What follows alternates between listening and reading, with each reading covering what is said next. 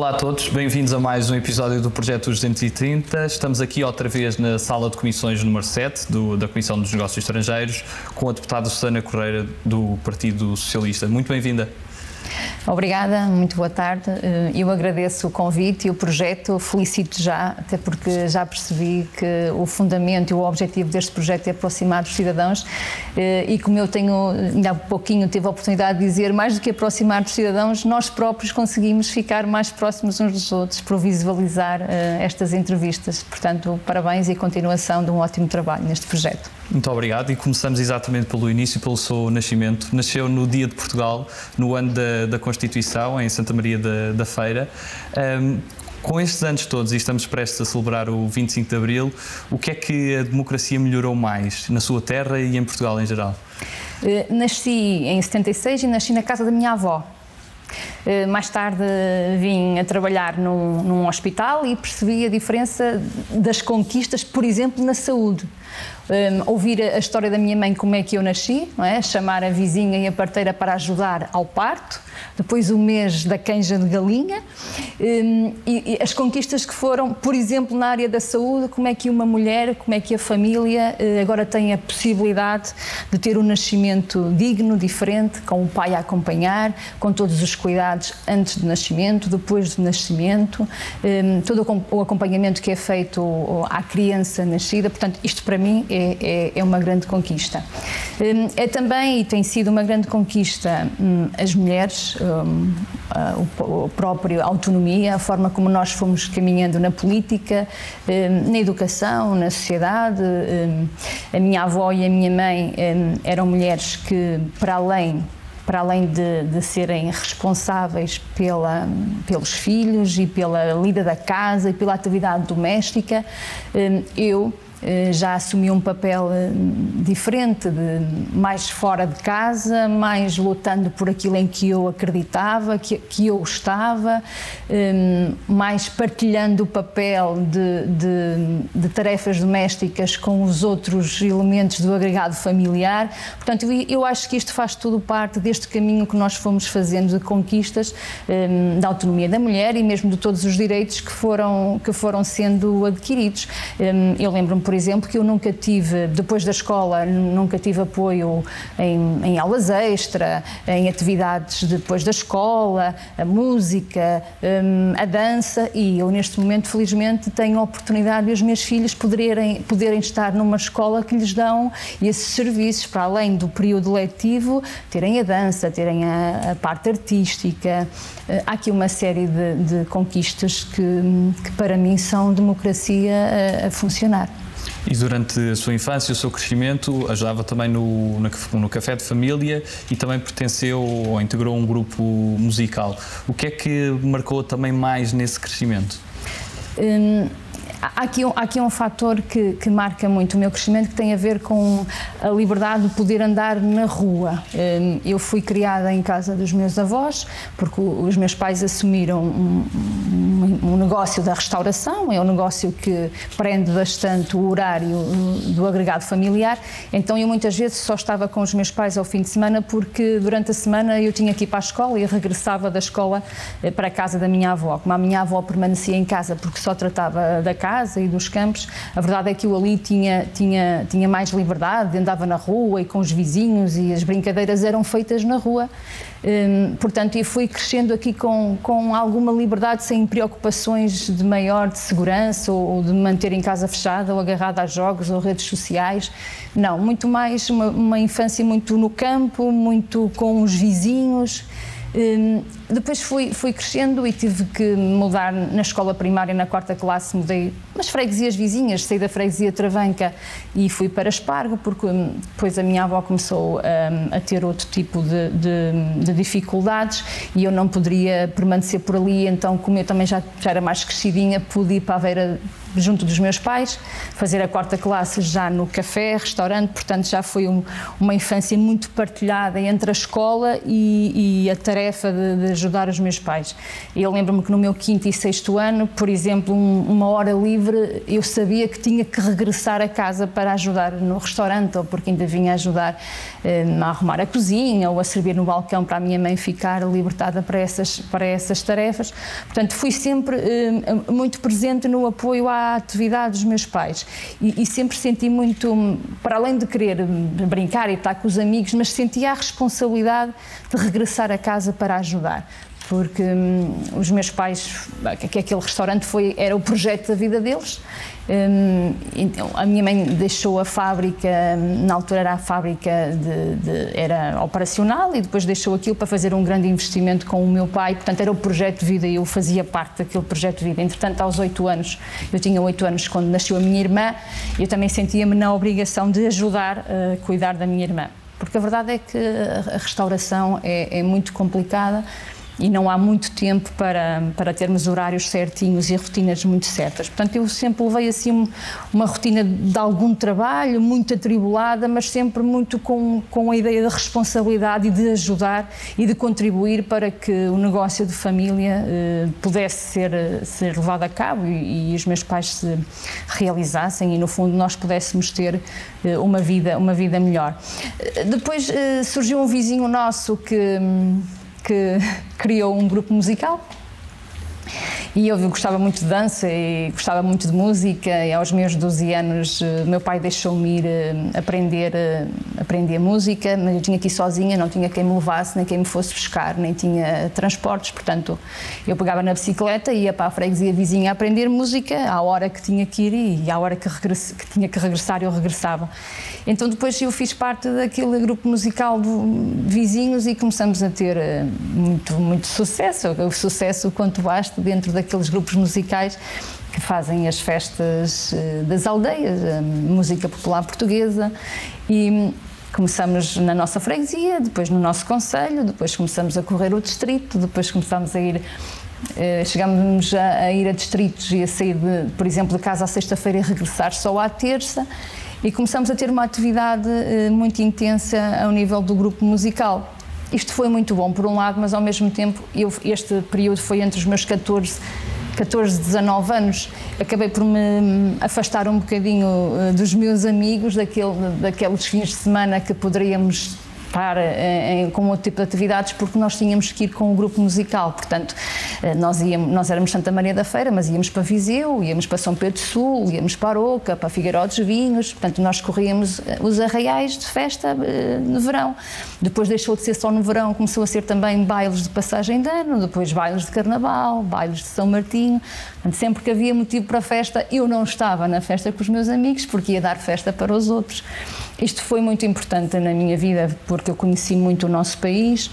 Hum, eu subi ao palco e senti a adrenalina do palco, do público, de poder eh, animar. Então, quando o espetáculo corria bem, hum, esta, esta recepção das palmas era, era ótimo.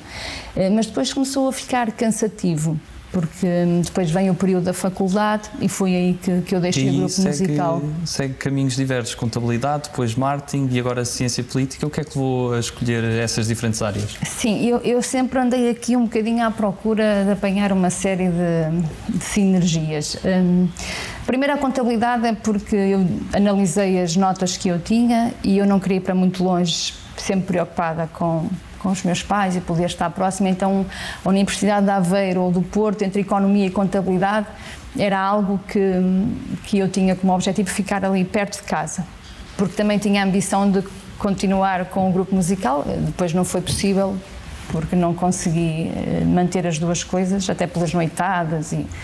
Mas a verdade é que o meu objetivo era hum, dentro de uma área que tivesse ligada à economia, contabilidade, porque eu achava que, que ia ser uma empreendedora na área da hotelaria ou ter uma empresa, eh, criar o meu próprio negócio. E então achava que essa podia ser uma área muito interessante e que me daria aqui algumas ferramentas para, para o futuro. Hum, a verdade é que hum, depois eu estava a estudar contabilidade e na nossa freguesia houve a necessidade de, hum, de termos alguém na secretaria e o presidente de junta, na altura, era muito amigo dos meus pais e perguntou-me se eu não queria, nas férias, ir ajudá-lo na secretaria da junta de freguesia e da empresa. E eu aceitei o desafio, até para sair um bocadinho do restaurante e começar a, a entrar no, noutras áreas, poder largar-me um bocadinho eh, daquele, daquele, daquele objetivo quase diário, de manhã à noite estar no restaurante, poder ter outros contactos. E comecei a interessar-me muito pelo trabalho da junta de freguesia, muito um, depois o presidente de junta começou a sentir alguma confiança no meu trabalho e começou-se a afastar um bocadinho da, da junta de freguesia e eu comecei a ficar mais sozinha na junta de freguesia. Portanto, quando era aquele, aqueles dias de, de atendimento do executivo, as pessoas, eh, os, os, cidadãos chegavam para falar com o senhor presidente de junta, eh, ele raramente não estava, mas eles já diziam: Ah, mas estás aqui, eu falo contigo, eu sei que, que vais falar com ele. Depois inverteu-se o papel, portanto, já não iam ter com o presidente de junta, já achavam que se falassem comigo ia, ia ser muito mais fácil de eu conseguir ajudar à, resolução do problema.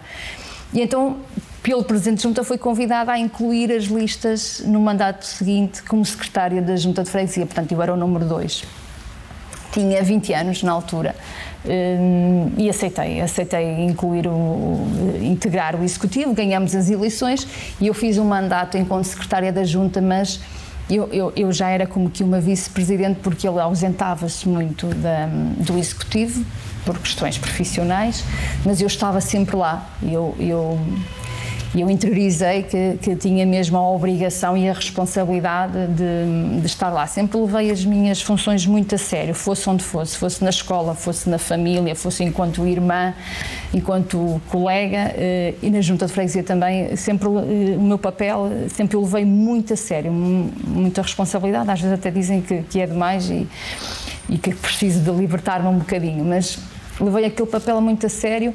A verdade é que fiz um mandato enquanto secretária e de tal forma que o Partido Socialista se apercebeu que podia haver ali uma, uma a possibilidade de uma candidatura à, presidência da Junta de Freguesia e num um dia, num jantar lá no restaurante dos meus pais, chamaram-me ao lado e, e convidaram-me para se eu queria ser candidata à Junta de Freguesia de Espargo do Conselho de Santa Maria da Feira e eu fiquei assim, mas eu tenho 24 anos,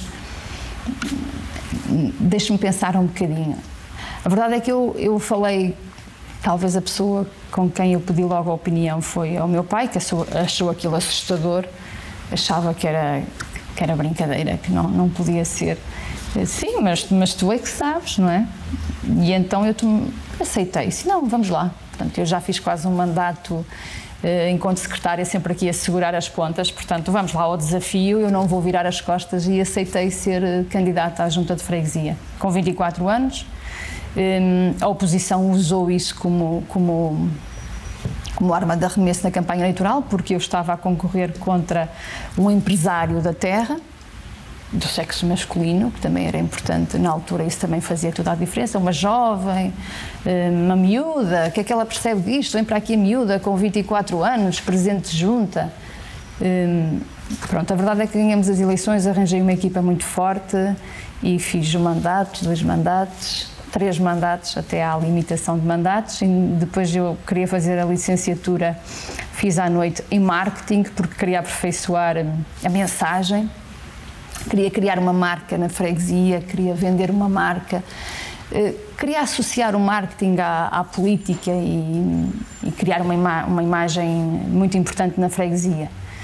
Daí o marketing. A ciência política agora é porque efetivamente as coisas foram fazendo este caminho, nunca mais eh, deixei a política, os órgãos políticos, o partido e fazer, queria fazer um mestrado e achei que ciência política poderia ser uma primeiro um desafio e depois a resposta para muitas questões que ao longo dos tempos foram surgindo e que eu sempre fiquei um bocadinho afastada delas porque nunca tive ou muito tempo ou, ou até a oportunidade para, para um, explorar melhor.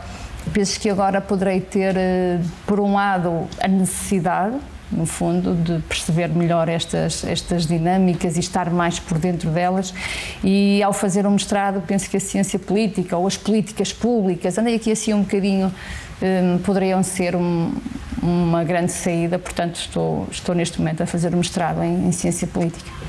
Desempenhou também funções uh, a nível do, do, município e agora também a nível do, do, Poder Central ou Nacional, aqui na Assembleia da República. Reparei que o PSD, uh, a nível de autárquicas, ganha sempre em Santa Maria da Feira, mas o mesmo não acontece nas legislativas e varia entre PSD e PS. Sendo que os cidadãos continuam a notar as diferenças do que é que é o poder autárquico, o que é que é o poder nacional, as diferentes listas, há uma mentalidade diferente nas duas eleições? Sim, e, e, hum, eu sou uma apaixonada pelo poder local. Eu penso que hum, para quem gosta de política, da causa pública, se há local onde podem ver o fruto do seu trabalho é no poder local. Em Santa Maria da Feira, efetivamente, o Partido Socialista nunca, nunca foi poder. A verdade é que as pessoas identificam a candidatura ou com a pessoa, ou com um projeto, ou, ou mesmo com as obras que vão, que vão se desenvolvendo e vão desenvolvendo a terra e acabam por se conformar ou aceitar um, o, estado, o estado de coisas.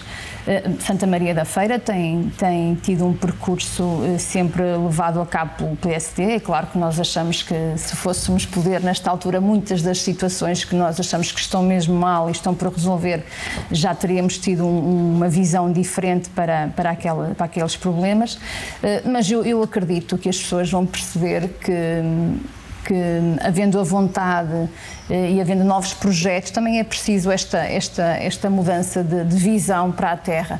E, independentemente do partido político, havendo uma equipa e um candidato que conhece a sua terra e que tem vontade e interesse de, de fazer o melhor por ela e pelos cidadãos, as pessoas reconhecem, reconhecem e acabam por, por identificar isso.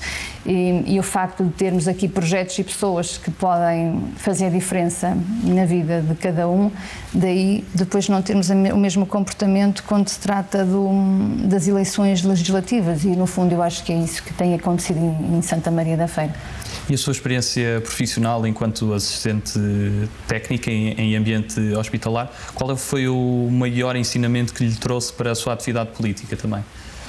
O maior ensinamento que me trouxe tem a ver com, com as equipas, eh, trabalhar com pessoas, eh, relacion, os relacionamentos, a liderança, foi muito importante o conhecimento também na, na, área da saúde, como é que as coisas se organizam. Eu aqui na, na, na, Assembleia da República estou na Comissão da Saúde e tenho consciência de que o facto de ter estado 20 anos a trabalhar no centro hospitalar que me abriu um, os olhos para um, muitos problemas, muitos problemas na área da saúde seja nos serviços de urgência, seja na importância dos cuidados de saúde primários, eh, seja na importância das diferentes carreiras que contribuem para os serviços de saúde, e não é só os médicos nem só os enfermeiros. Um, efetivamente, numa unidade hospitalar, desde o assistente técnico, o assistente operacional, os técnicos de diagnóstico e terapêutica, os seguranças, as pessoas da limpeza, até ao médico e ao Conselho de Administração, a verdade é que todos estes níveis de, de serviços são muito importantes na, na organização. E aqui não há um mais importante que outro.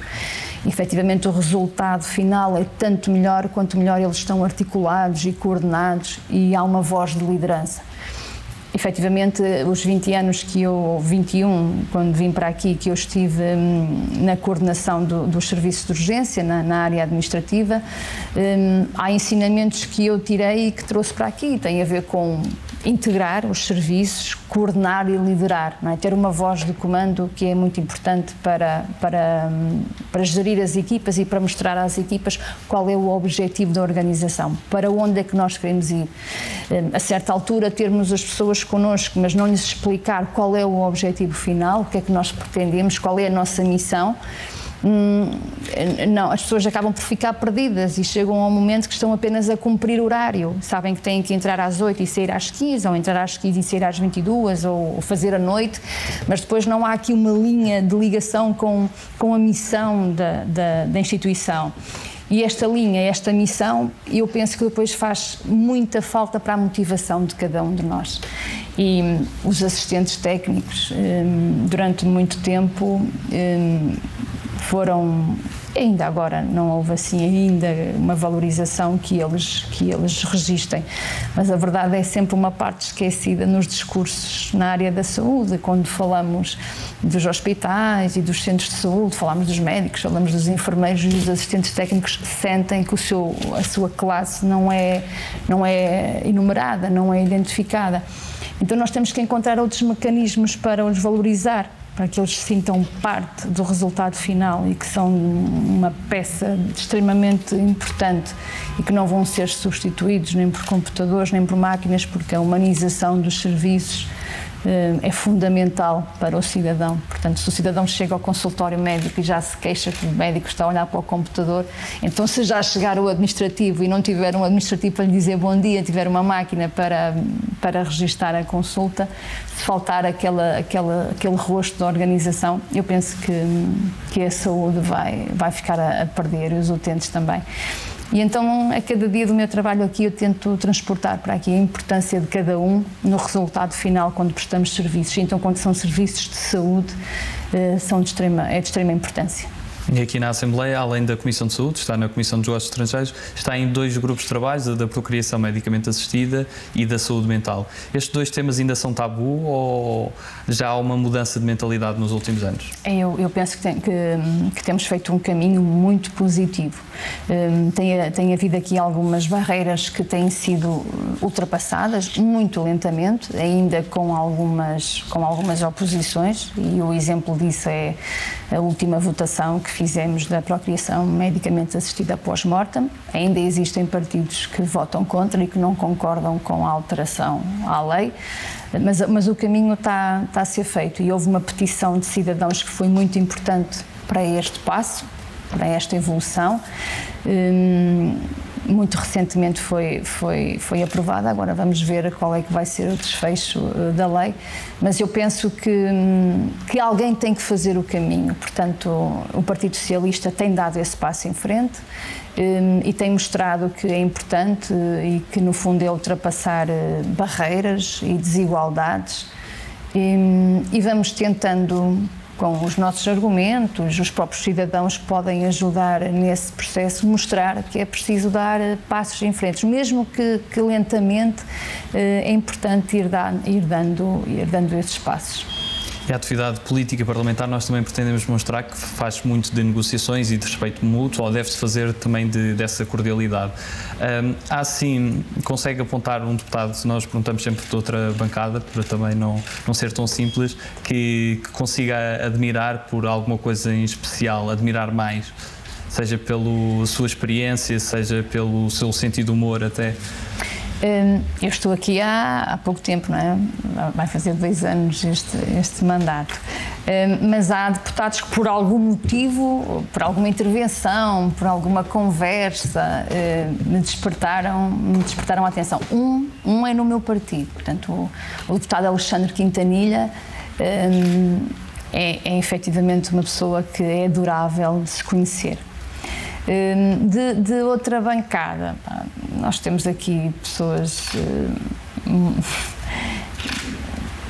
quer seja em humor, quer seja em, em, bom senso, em podermos ter uma boa conversa. Estou-me a lembrar simpatia. Um, o deputado Jerónimo do PCP é uma pessoa muito educada, muito simpática. Um, e sim, acho que o deputado Jerónimo do PCP. Passamos agora para a segunda parte de, da nossa entrevista, uma parte ainda mais dinâmica. E uma pergunta que lhe faço é: o que é essencial na vida? Essas perguntas são bonitas, mas, mas não, há, não tem resposta única. Olha, hum, para mim, essencial na vida é, em cada momento, ter uma entrega ao que estás a fazer e realizar-me com, com, com essa função. E ser feliz, hum, viver um dia de cada vez, entregar-me e se, então, se eu puder ser feliz e fazer feliz quem está à minha volta, eh, para mim é muito importante. Passamos agora para as nossas escolhas e a primeira que proponho é entre humildade e ambição. As duas são importantes, mas eu escolho humildade. Cães ou gatos? Gatos, tenho duas gatas. Marisa ou Ana Moura? Uh, gosto muito de ouvir as duas, mas Marisa. Centro ou esquerda? Esquerda. Ricardo Aruz Pereira ou Bruno Nogueira? Ricardo Araújo Pereira. Ovos moles ou pastel de nata? Uh, pastel de nata com café, ovos, no, ovos moles para oferecer aos amigos que gostam muito dos ovos moles de Aveiro. Mário Soares ou António Guterres? Uh, Mário Soares. Sagres ou Superboc? Não bebo cerveja. Prefere, mas vinho, bebe? Quando vim para a Assembleia comecei a beber um vinho tinto que os colegas obrigaram-me, mas sempre bebi água. Jorge Palma ou Pedro Brunhosa? Jorge Palma. 230 ou 180? 230. E também pelo projeto. 230. Parabéns. Com, eh, com, quem é que seria aquela pessoa com que nunca teve a oportunidade de almoçar e gostaria de ter aquele momento para, de aprendizagem, para conhecer essa pessoa e ter um almoço com ela? Olha, ultimamente há uma pessoa que me está a interessar bastante perceber este percurso e liderança, que é a Primeira-Ministra da Nova Zelândia. Jacinda Ardern. Sim, hum, eu gostava de conversar com ela, sim. E qual é que seria o prato principal? Um bacalhau, ia escolher um bacalhau. E qual é aquele país que nunca visitou e gostaria de visitar? Há muitos países que eu nunca visitei, que gostaria de visitar. Tenho um filho de 8 anos que adora conhecer eh, locais novos, eh, mas para mim, se calhar, a pensar nele, visitaria a Itália, a pensar em mim, eh, países dos Palopes, África do Sul, Angola, por aí. E a níveis musicais, tem-se alguma banda preferida ou cantor preferido? Eu gosto muito de música portuguesa. Um, não tenho assim uma preferência que consiga identificar, mas o que for música portuguesa eu, eu gosto muito de ouvir. Olha, os meus pais habituaram-me a ouvir José Cid. Um, Alguma música preferida de José Cid? Eu cantava muitas vezes a cabana e toda a gente me junto batia muitas palmas porque eu cantava muito bem a cabana junto à praia. Então nos karaokes fazia sempre grande êxito. Eh, mas gosto muito de música portuguesa em geral. Eh, a Marisa gosto muito de ouvir e cantar também as músicas da Marisa e depois bato muito ao país, ao amor, Portugal. Sim, música portuguesa. E algum livro que a tenha marcado mais? Olha, o primeiro livro que eu me lembro que me marcou mesmo foi Os Filhos da Droga. Há muitos anos, muitos anos que o li. Depois há um livro que, que, que também me marcou imenso, que foi hum, As Palavras que Nunca Te Direi. É daqueles livros que eu não conseguia deixar de ler para ir almoçar ou jantar, mas depois vi o filme e não gostei tanto quanto o livro. Mas, mas eh, sim, assim, agora ando a ler porque morrem as democracias, não é? Mas é porque faz parte, e estou a gostar muito do livro também, faz-nos pensar a cada momento o que nos está a acontecer e se nos está a acontecer aquilo. Mas hum, as palavras que nunca te direi. Penso que é um livro que nos, nos transporta para um bocadinho do sonho. Sim. Não gostou desse filme, é em versão filme, mas. Não gostei, tanto em versão filme, e gostei muito do livro. Eu sentia que ao ler estava a viver uma história que eu própria estava a tentar uh, imaginá-la. E que filme é que sente que, que a inspira mais ou que marcou de alguma forma? Olha, há um filme que eu vi, não vai há muito tempo, vi com a minha família, que é o rapaz que descobriu o vento. E foi um filme que adorei, pelas dificuldades uh, que aquela criança sentia, pelo poder político uh, e por, por, nunca desistir de um sonho e depois descobriu, descobriu o vento, e, ou melhor, descobriu que o vento levaria uma peça que fez regar toda a plantação que, um, teria acontecido em países da África e conseguiu voltar à plantação e poderem comer. Portanto, O Rapaz que Descobriu o Vento, para mim, é um filme muito, muito bonito, que me diz muito sobre o sonho, sobre a força do trabalho e o conhecimento. Passamos agora a um conjunto de palavras soltas e a primeira palavra que escolhi é feirense. Feirense, coração, sim. Militância. Eh, militância, um dever, uma responsabilidade. Crianças. Adoro. Uh, e estamos aqui no, na Comissão de Negócios Estrangeiros, Sofagate, o último acontecimento que tem sido muito falado. Sofagate.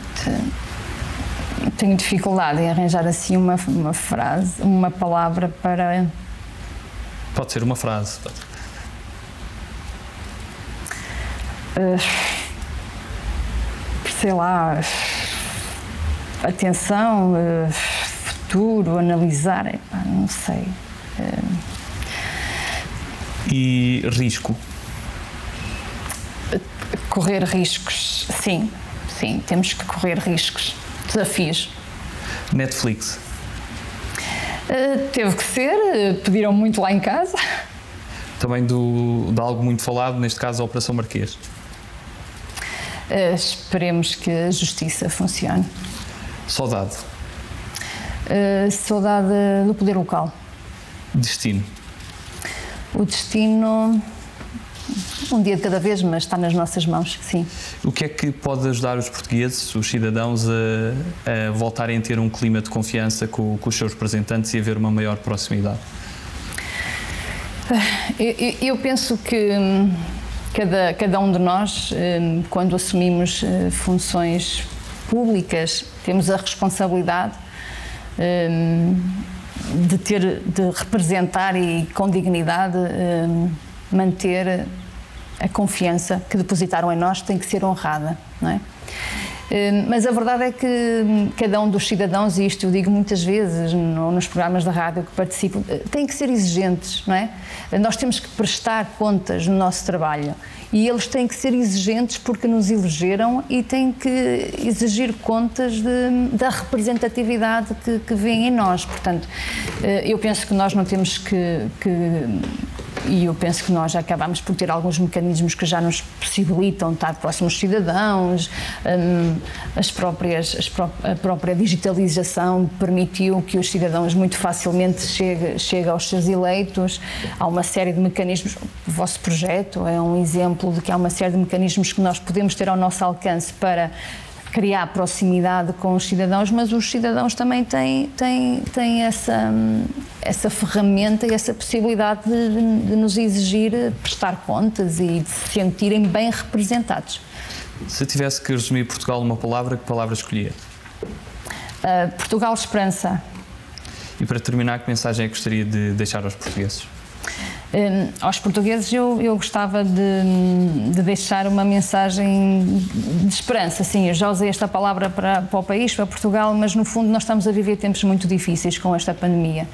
Hum, eu penso que alguns de nós está a passar por tempos nunca vivenciados, nunca experienciados. Os próprios profissionais de saúde que eu falei aqui, que me dizem muito, que me são muito queridos, e a todas as pessoas que precisam de, de recorrer a serviços de qualidade, como a saúde, como a educação, como a habitação. Um, uma palavra de esperança, de que efetivamente cada um de nós podemos, eh, podemos contribuir para que se consiga eh, retomar um caminho de desenvolvimento e de melhor qualidade de vida para, para os portugueses. Susana Correia, terminamos aqui a, a, sua entrevista. Muito obrigado pela sua participação. Muito obrigada e votos de que corra tudo pelo melhor. Excelente projeto para vocês. Obrigado e obrigado a todos que estão aí em casa e que continuem a acompanhar o projeto 230. Aqui continuaremos na Assembleia da República a dar-vos a conhecer todos os 230 deputados. Obrigado.